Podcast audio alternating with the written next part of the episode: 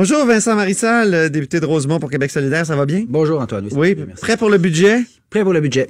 Qu'est-ce que vous demandez là? Le, ma première question, ça va être au sujet du Fonds des générations.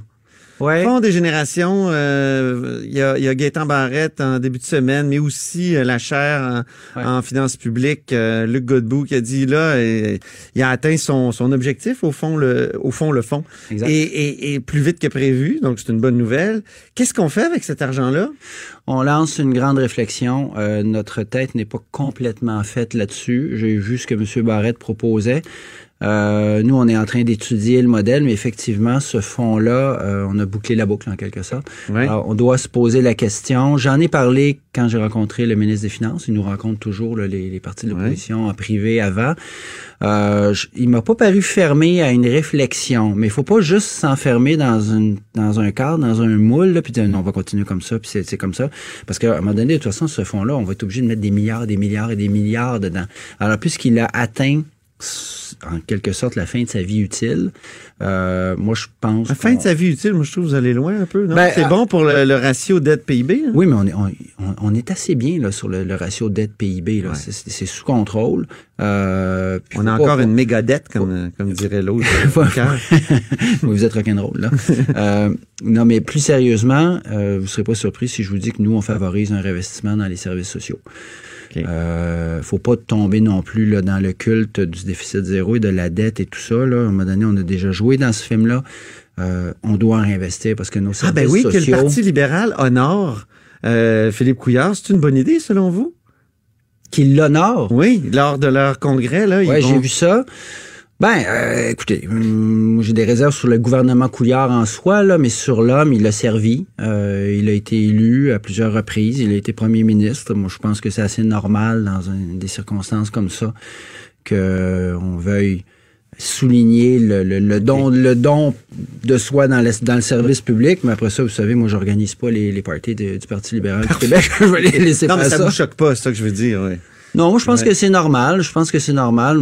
En, toute, euh, en, toute honnêteté, j'ai trouvé notamment que j'étais journaliste à l'époque, mais je le pense encore, quand Pauline Marois est partie, euh, a été battue, ça s'est mal fini. Puis, euh, avant qu'on nomme une salle en son nom ici, on, on l'avait pas vraiment ah revu. Il y avait pas eu vraiment de de coup de chapeau. Euh, puis moi, je pense qu'il faut souligner quand même les, les, carrières. Madame Marois a été là longtemps, longtemps, longtemps. Première mm-hmm. femme, première ministre du Québec. Euh, mm-hmm.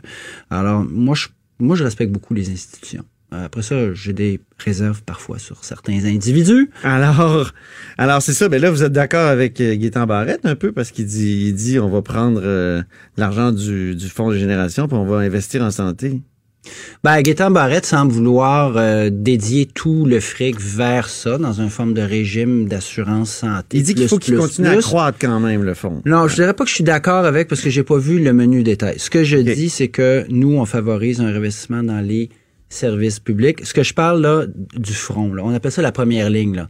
Euh, préposé aux bénéficiaires, infirmières, enseignantes. Combien? Euh, combien on met là-dedans? Combien d'argent? Ouais. Je peux pas, je peux pas avancer de aujourd'hui, Antoine. Ce que je dis, par contre, c'est que ces gens-là, généralement, on dit que c'est le service de première ligne. Moi, je dis qu'ils sont au front.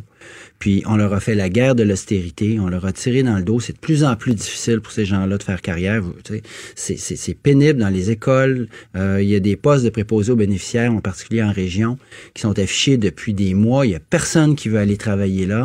Euh, il y a des écoles dans Rosemont et ailleurs où il n'y a pas de titulaire de classe, où des fois il n'y a pas de classe, des fois il n'y a même plus d'école. Alors c'est devenu, devenu une vraie honte nationale. Il faut réinvestir là-dedans.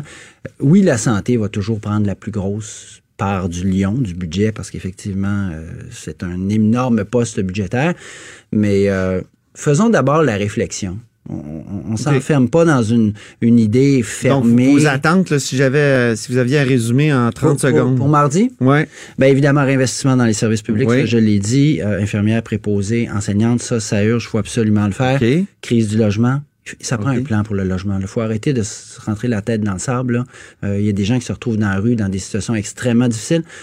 En environnement, on revient avec nos demandes, mais on insiste aussi sur le transport collectif à 50% Donc, le gouvernement pourrait, à hauteur de 400 millions par année, vous voulez dire, le euh, tarif. Couper le tarif du transport. Vous avez vu qu'au Luxembourg, c'est gratuit? Ben voilà, voilà un bel exemple. Il y a d'autres pays, ben, idéalement dans un mondial, mais là, on n'est pas si gourmand, là, on dit 50% Parce que pour une famille de 4 à 5 personnes en région urbaine et, même en région euh, rurale, mais en région urbaine, ça coûte cher. C'est un, mm-hmm. gros poste budgétaire que d'avoir du transport collectif. Merci beaucoup, Vincent Marissal. Ça me fait grand plaisir. Député de Rosemont de Québec solidaire.